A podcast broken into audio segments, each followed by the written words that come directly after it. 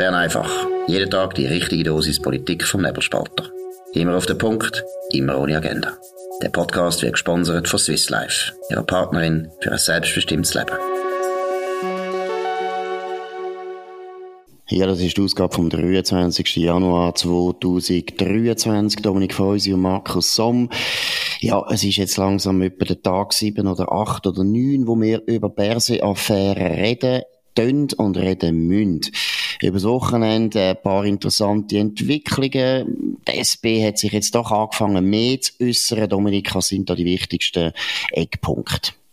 Ja, man äußert sich mehr, aber ich kann es glaube so zusammenfassen, es gibt so zwei Stränge. Einerseits redet man von einer Kampagne, die da laufe, will das sozusagen als ungeschehen machen und das andere ist, ja, also wenn man es aufarbeitet, dann einfach juristisch, dann müssen wir jetzt Juristen schaffen, ja nicht eine politische Aufarbeitung, ja nicht eine politische Bewertung, das ist alles viel zu früh. Ich glaube, das ist ein bisschen, das ist ein bisschen so ein bisschen, was man rausgehört und dann muss man auch noch sagen, Schweiz am Wochenende hat am Wochenende weitere ähm, Nachrichten veröffentlicht, ähm, weitere Mails äh, vom Peter Launer an äh, Mark Walder, sehr persönliche Mails, äh, wo zeigen, dass der Mark Walder jederzeit äh, hat können Zugriff haben auf der Alain Berset. Genau, und ich glaube wirklich, also wer es nicht gelesen hat, sollte die noch lesen, weil einfach die Zitate eigentlich wirklich für sich selber reden, äh, ja, für sich selber reden. Und wenn man es eben nicht selber liest, dann ist man sich gar nicht bewusst, eben wie vertraut die zwei miteinander umgegangen sind, eben freundliche Grüße auch von Alain Berset, ich habe Alain Berset dann und dann gebucht für sie, also es ist so offensichtlich, dass der Alain Berset muss gewusst haben, dass da ein sehr sehr einen engen Kontakt gibt zwischen Peter Launer und Mark Walder. Also alle die Versuche, die es noch gegeben hat, sagen, ja, er weiß es vielleicht nicht und so weiter. Alle die Leute, die das sagen, auch die Sozialdemokraten, die das sagen, die wissen eigentlich, das stimmt nicht. Ich glaube auch, die absolute wichtigste Strategie von der SP ist jetzt erstens einfach aufs Juristische setzen, weil sie wissen, das geht dann sehr lang. Und dort haben sie dann eben noch hin und her. Ich meine, Jacqueline Badran hat ja am Freitag in der Arena 300 Mal betont, wie wichtig das ist, dass man jetzt die Indiskretionen auch untersucht, wo äh, dazu geführt haben, dass die Schweiz am Wochenende kann über das berichten. Rechte Kutzpe, muss man sagen, sagen hat, die Jacqueline Badran. Also man hat irgendwie festgestellt, dass es zwei, zwei Jahre lang eigentlich der Peter Launer äh, mit dem Mark Walder Indiskretionen austauscht hat und so weiter. Und kommt jetzt und regt sich wahnsinnig auf, dass das jetzt aus, auskommt in einer anderen Zeitung. Und was ich wirklich auch unglaublich finde, ist, dass sie dann auch immer so sagen, ja, und das ist ein Strafverfahren. Das ist viel, viel schlimmer, als gehört da irgendwie auch eine Morduntersuchung. Und das andere geht es darum, ob unsere Regierung irgendwo äh, eben äh, eine Informationspolitik hat, wo einfach alles rausgeht, was in der Ver äh, Regierung vertraulich ist. Ich glaube, die Regierung ist immer noch wichtiger als der Peter Launer, aber nach SP eigentlich nicht. Ja, das ist klar, oder? Und das ist ein klassisches Ablenkungsmanöver. Aber es ist gleich, ihren Auftritt ist ähm, eigentlich äh, weniger offensiv gewesen, als man hätte äh, müssen befürchten, weil man sie ein bisschen kennt. Ähm, vielleicht noch als Ergänzung, was auch in den neuen Mails wieder eine Rolle spielt, das Anbahnen von einem Auftritt vom Alain Berset, schon zum zweiten Mal. Ähm, Thema ist, dass Ringier ein neues Heft gemacht hat, Interview bei Ringier. Das äh, ist nicht wahnsinnig erfolgreich, es kommt nur zweimal im Jahr raus, soll aber wirklich tolle Gespräche beinhalten. Und wir haben schon geschrieben, wir haben am 10. Januar hat Stefan Milius schon darüber geschrieben, ähm, wie Ringier Alain Berset ein Denkmal setzte und äh, weil in der ersten Ausgabe äh, das zentrale Gespräch ist, der Bundesrat Alain Berset hat dürfen den Stefan Eicher ähm, in einem Wattland im Weingut unterrichten und sie plaudern so auf einer Parkbank übers Leben und es gibt viele Bilder dann, eine Fotostrecke, wo sich der Berset und der Eicher so ein bisschen modisch präsentieren, so mit einem, so einem Job, ähm, ähm, braun, schwarz gestreift, mit einem Strohhut in den Rebbergen, äh, wunderschön schön, ganz toll. Und jetzt ist rausgekommen, dass das wirklich ähm, ein, ein Freundschaftsdienst war, letztlich von Ringier gegenüber ähm, Alain Berset. Ja, oder gegenseitig, oder? Wir wissen es selber. Ja, ja. Es ist einmal schwer, ein Interview zu bekommen von einem Bundesrat. Vor allem, dass ein Bundesrat selber sich als Journalist betätigt, das ist natürlich sehr originell. Das gibt's praktisch nie, hat es wahrscheinlich gar noch nie gegeben. Also das ist eindeutig auch ein Liebesdienst von Berse gegenüber einem Verlag, der alles gemacht hat, was er hätte wollen und auch immer so berichtet hat, wie er hätte wollen. Aber was ich wirklich noch interessant finde, jetzt da ist bei der SP, oder?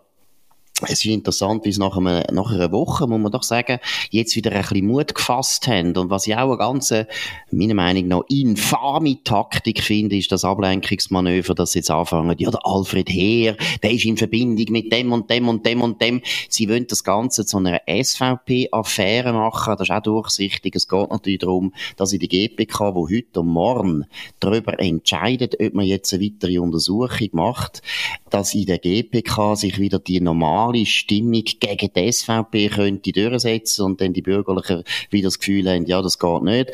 Aber ich weiss nicht, wie du siehst, Dominik, ich glaube sowieso, dass die Taktik vorbei ist und zwar in allen, in allen Fragen. Es ist eben, die SP hat jetzt 30 Jahre lang ein wahnsinnig leichtes Spiel gehabt politisch. Sie haben immer einfach müssen sagen, äh, der Vorschlag oder die Idee, dass der Erde jetzt äh, plötzlich um die Sonne dreht, das ist ein SVP-Vorschlag, deshalb ist das übel. Und dann haben die Bürgerlichen gefunden, ja, das ist übel, wir sind auf der Seite von der SP. Und das Spiel, glaube ich, funktioniert nicht mehr. Auch in anderen Themen haben wir das ja schon ein paar Mal jetzt festgestellt. Man sieht es in der Energiepolitik, man sieht es auch in der Europapolitik sogar. Aber jetzt auch hier in dieser Affäre habe ich das Gefühl, es wird nicht verfangen. Ja, ich glaube einfach, oder wenn die, wenn die Bürgerlichen würden mitmachen, also vor allem die FDP, ähm, aber auch die Mitte und andere, wenn sie würden mitmachen beim Vertuschen von deren Affären, also das, das Risiko wird einfach als viel größer eingeschätzt. Und ich glaube, es ist auch groß. Also es gibt jetzt wirklich das Bedürfnis halt, dass, wir, dass die Sachen auf den Tisch kommen, mindestens von der Geschäftsprüfungskommission. Dazu ist es dringend erforderlich, dass die Kommissionen Zugriff haben auf die Sachen, also auf die Mails, auf die Telefon, wo sie auch noch wird geben. Man wird ja nicht nur 180 Mal gemeldet haben, man wird auch ganz sicher äh, vielleicht 500 Mal telefoniert haben. Also man muss auch die Telefonkontakt ähm, muss man haben, Mail muss man haben, ähm, auch ähm, ein bisschen schauen, hat es noch Treffen gegeben, noch spezielle und so weiter. Also die Sache einfach mal sicherstellen, das ist das Erste, was man dringend meiner Ansicht nach muss machen. Und ich glaube schon, ähm, das hat ja der Auftritt von Daniel Fessler in der Arena gezeigt. Ich glaube, äh, da wird man jetzt einfach seriös das einmal auf die Seite äh, tun und sozusagen dann das in aller Ruhe, aber auch ähm, nicht warten aufs Strafverfahren. Die Taktik ist wirklich durchsichtig, sondern eben in Ruhe super anschauen. Und es ist ja so, also Daniel Fessler hat es ja dann auch öffentlich in der Arena gesagt, dass er eben eine Untersuchung will von der GPK und vor allem, und das ist ganz entscheidend, dass sie wollen, dass einfach der ganze Mailverkehr, das Telefonat, das Dokument, das alles, was da im Umfeld an Berse Peter Launer austauscht worden ist mit dem Ringe Verlag oder eben eventuell auch anderen Medien, dass das jetzt untersucht wird und dass sie das können anschauen. Und das ist also die wichtigste Taktik auch von Peter Launer. Er hat ja das Zeug auch versiegeln lassen, hat deswegen ja einen zweiten Sonderermittler im Prinzip können ins Leben rufen, indem er gesagt hat, eben der erste Sonderermittler hat seine, äh, äh, seine Kompetenzen überschritten. Und das ist natürlich ein durchsichtiger Trick gewesen, um verhindern, dass die Mails bekannt werden. Und bis jetzt hat er Erfolg damit, da muss man sagen. Und mein Gefühl ist einfach, Dominik, also wenn der ganze Mailverkehr auftaucht und äh, nachher kann angeschaut werden. Da gibt's noch ein paar böse Überraschungen. Also erstens habe ich ehrlich gesagt das Gefühl, dass man dann wahrscheinlich kann zeigen, dass Alain Berset sehr eingeweiht war. Aber das Zweite, und das ist dann interessant, es werden dann auch noch andere Verlage auftauchen und so wie, muss ich zugeben, also so wie die Media teilweise äh, kommentieren, gewisse Leute, die wir alle sehr gut kennen, zum Beispiel der Fabian Renz oder der Döni von Burg gestern in der Sonntagszeitung, genau. Da merkt man ganz deutlich, sie gehören auch zu den Leuten, die ab und zu profitiert haben von Peter Launer und deswegen jetzt auch so Angst haben. Ich meine, wir wollen vielleicht noch schnell über den Text reden von Danny, Danny von Burg. Ganz, also meiner Meinung nach, ein ganz verzweifelter Kommentar, wo er eigentlich so weit geht, dass er sogar Informanten, die er hat, jetzt einfach verbrennt. Und ich meine, ich muss sagen, also wenn, er hat ja dann zum Beispiel ein Beispiel, er tut den SVP schildern, wo immer mal etwas gesteckt hat, gedacht, ja, also gut, aber Döni von Burg, du wirst nie mehr etwas erfahren von der SVP. Also das zeigt ja schon eine grosse Verzweiflung. Ja, die Verzweiflung ist gross ähm, bei diesen Medienhäusern, die genau wissen, wie stark dass sie am Tropfen gehangen sind. Ähm, und darum äh, ja, äh, ist dort sicher noch mehr zu rechnen. Ähm, das Zweite bin ich auch bei dir. Man wird äh, bei dem Mail- und Telefonverkehr noch neuer sehen, wie stark der Alain Berset selber involviert äh, war. Und dann, glaube ich, wird auch noch, noch klarer, ähm, wie, wie politisch denn auch letztlich der, der Mark Walder war. Ich glaube, das wird auch noch rauskommen. Und was auch noch wird mal mehr auftauchen, da bin ich auch überzeugt, dass es oft öfter als bis jetzt bekannt um andere Bundesräte gegangen ist. Also bis jetzt ist ja das nur ein Fall äh, von einer Journalistin, die beim Peter Launer gefragt hat, ähm, äh, ob er noch Informationen geben zum einen Artikel, damit sie einen Artikel schreiben, wie schlecht oder wie, wie ungelenk der Ignazio Cassis Außenminister ist. Und er hat dann das breitwillig geliefert. Und äh, so Sachen, glaube ich, das wird man auch noch mehr ähm, erfahren. Absolut, da bin ich überzeugt. Vielleicht noch schnell auch noch, wenn wir bei der Medienkritik sind, wieder äh, äh, ein Lob. Christina Neuhaus in der 9. Zürich Zeitung auch wieder einen sehr guten Nachzug gemacht, das sehr gut zusammengefasst und eben gerade mit Blick auf den Döni von Burg auch äh, wieder einmal zitiert, was der Döni von Burg geschrieben hat. Und ich meine, er ist wirklich ein absoluter Impfdiktator äh, gewesen. Hat ja wirklich den Alain Berset aufgefordert, jetzt endlich alle dazu zu zwingen, sich impfen zu lassen. Heute sind wir gescheiter. Heute wissen wir, dass äh, der Impfstoff äh, erstens äh, die Wirkung ist nicht so fantastisch, wie man das vielleicht gemeint hat. Und zweitens es gibt auch Nebenwirkungen. Also es ist an sich völlig richtig gewesen, dass man probiert hat, die Leute nicht zu zwingen. Oder eben, alle Verse hätte sie wahrscheinlich gern gezwungen. Und der Döni von Burg, das ist ein bisschen meine Vermutung, hat eben, weil er genau Informationen auch bekommen hat aus dem Departement, dann auch so kommentiert.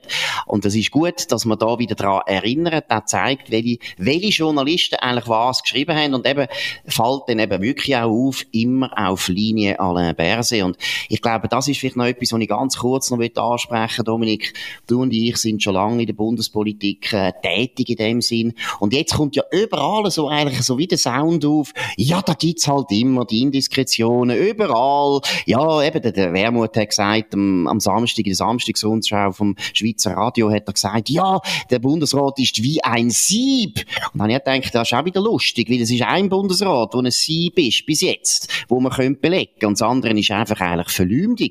Und jetzt mal einfach deutlich, und weil das ja uns auch immer vorgeworfen wird, weil wir auf der bürgerlichen Seite sind, ich muss jetzt einfach mal klar festlegen und da festhalten, und das nimmt mir Wunder, was du sagst, die bürgerlichen Bundesräte. Es ist einfach so, die tun wirklich praktisch nie liegen. Es kommt ganz selten vor. Wir sind, weiss Gott, mit gewissen Bundesräten auch in einem guten Kontakt, gutes Vertrauensverhältnis und so weiter. Und ich habe nie, ich kann es vielleicht jetzt mal einfach sagen, ein Beispiel, Uli Maurer, nie irgendetwas erfahren von ihm, wo ich nicht hätte dürfen wissen, wo ich hätte können verwenden, so wie das beim Peter Launer immer der Fall ist. Wie würdest du es einschätzen, Dominik? Es ist klar, oder? Also das, äh, da tut man irgendwie etwas darstellen, es werde überall geleakt und es sei sowieso gang und gäbe und so.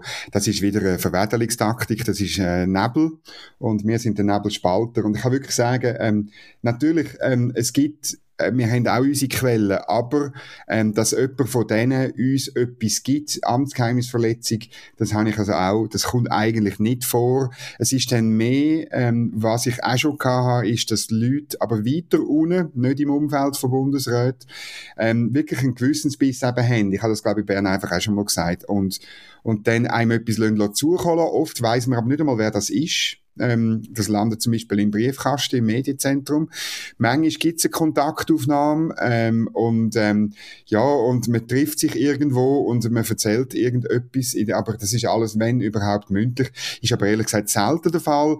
Ich glaube aber wirklich, ähm, Bundeshausjournalismus ist eben nicht, es ist so dargestellt worden, als sei das eben immer Indiskretion, oder?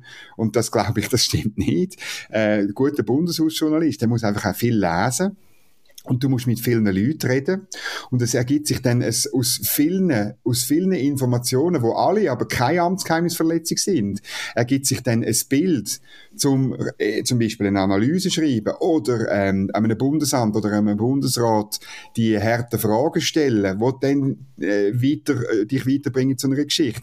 Und ähm, das wird zwar von vielen Kollegen so ein bisschen als langweilig und unspektakulär empfunden, aber das ist der eigentliche Beruf und nicht ähm, Vertrauen aufbauen und dann Indiskretionen abschöpfen, so wie es eben ähm, von, auch vom äh, Cedric Wermuth dargestellt worden ist. So läuft so läuft's auf der bürgerlichen Seite nicht, aber man hat immer gewusst, dass es auf der linken Seite anders läuft. Also dass dort die gezielte Anfüttern, das gezielte Dealen, eben Informationen gegen gute Berichterstattung, dass das dazugehört, das habe ich, äh, eben, ich glaube auch schon gesagt, in zweieinhalb Jahren Tagesanzeiger habe ich das sehr gut, äh, sehr gut äh, mitbekommen. Genau, und ich bin ja auch beim Tagesanzeiger gewesen, das noch in den 90er Jahren und in den Nullerjahren. Und ich habe es ja eigentlich selber erlebt, wenn man vom Tagesanzeiger, Weltwoche, Basler Zeitung, jetzt Nebelspalter, bin äh, auf beiden Seiten gewesen. Und da muss ich einfach sagen, es ist einfach so, dass es vor allem sozialdemokratische Departemente gewesen sind, immer gewesen sind, wo sehr mhm. rausgegründet ist und wo man sehr viel erfahren hat und wo man früher, vom, wo ich für den Tagi geschaffen habe, habe, habe ich also sehr viel erfahren aus den entsprechend sozialdemokratisch geführten äh, Departementen. Das muss nicht direkt von einem Bundesrat kommen sein, aber es ist ja. immer aus einem engen Umfeld gewesen und man hat immer gewusst, wenn das kommt aus einem engen Umfeld, dann ist es abgesegnet vom Chef, kein Kommunikationsberater, kein persönlicher Mitarbeiter, kein Generalsekretär und kein Chefbeamter in Bern getraut sich, Züg rauszugeben gegen seinen Chef, außer der hat wirklich etwas gegen seinen Chef und er hat da einen Missstand, den er findet, den muss ich aufdecken, aber das ist relativ selten. Das ist wirklich wichtig, dass man da jetzt nicht vor lauter Verteidigung, wo die SP natürlich jetzt äh, virtuos probiert aufzubauen, äh, eigentlich den, den, den Wald nicht mehr sieht, oder? Und der Wald ist einfach so, es ist nicht normal. Indiskretionen ja. und in dem Ausmaß von Peter Lauer sowieso nicht. Er hat sich auch wahrscheinlich, das sieht man auch ein bisschen in den E-Mails, wenn man die liest, er hat sich schon auch eingebildet, er sei der absolute Siebensieg. Er sei ein Spinndoktor hoch fünf. Also das glaube ich. Und es gibt eben gar nicht so viel. Die anderen sind wirklich biedere, gute, zuverlässige Kommunikationsleute oder Generalsekretäre, die das nicht machen.